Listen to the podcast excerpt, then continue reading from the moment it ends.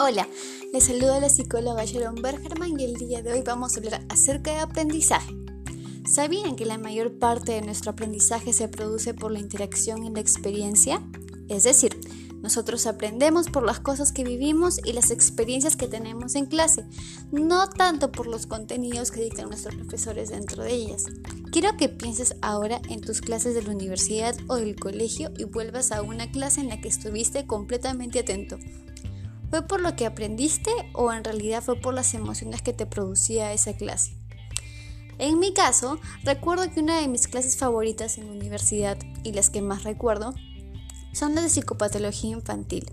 Y recuerdo que me encantaba porque me sentía inteligente y los conceptos no me resultaban tan difíciles. Recuerdo también a la profesora muy emocionada mientras lo dictaba con tanta seguridad. Sin embargo, lo que no recuerdo es lo que decía o el contenido de lo que estaba hablando. Sé de psicopatología infantil, pero a veces debo leer ciertos libros para refrescarme la memoria. Y así muchos más ejemplos que nos ayudarían a identificar que lo que sentimos es básicamente lo que nos ayuda a aprender. Los momentos con nuestros amigos y compañeros y todas aquellas cosas que compartimos y experimentamos son aquellos momentos que nos permiten crecer y aprender más. Ahora, con las clases virtuales es un poco complicado la interacción y el poder comunicarnos con nuestros pares, es decir, es un poco más difícil preguntarle a fulanito que acaba de decir el profesor y que me explique sus propias palabras. Además de que usamos los mismos medios para trabajar, tener ocio, comunicarnos y estudiar. Entonces, los cambios de ambiente no se producen y eso hace que hasta las conversaciones que tenemos con nuestra pareja o nuestros amigos sean algo incómodas y caóticas.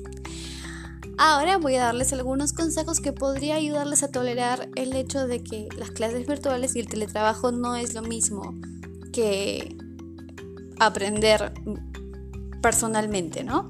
O presencialmente. Organiza tu tiempo de tal manera que puedas trabajar y disfrutar cierta cantidad de tiempo fuera de la computadora. Aprovecha la compañía que tienes a tu alrededor. Busca tiempo y espacio para compartir experiencias y aprendizaje con las personas que viven contigo. Cede un poco a realizar nuevas actividades que demuestren aprendizaje. Procura llamar por teléfono, realizar juegos en línea y aprendamos a comunicarnos de tal manera que nuestro mensaje pueda llegar a la otra persona sin contratiempos ni errores. Aprovecha este espacio para evaluar cuáles son tus carencias y cuáles son las fortalezas que tú tienes. Busca ayuda si la necesitas porque nunca es tarde para hacerse responsable de uno mismo.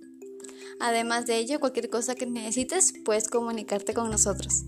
Nos vemos hasta el próximo miércoles.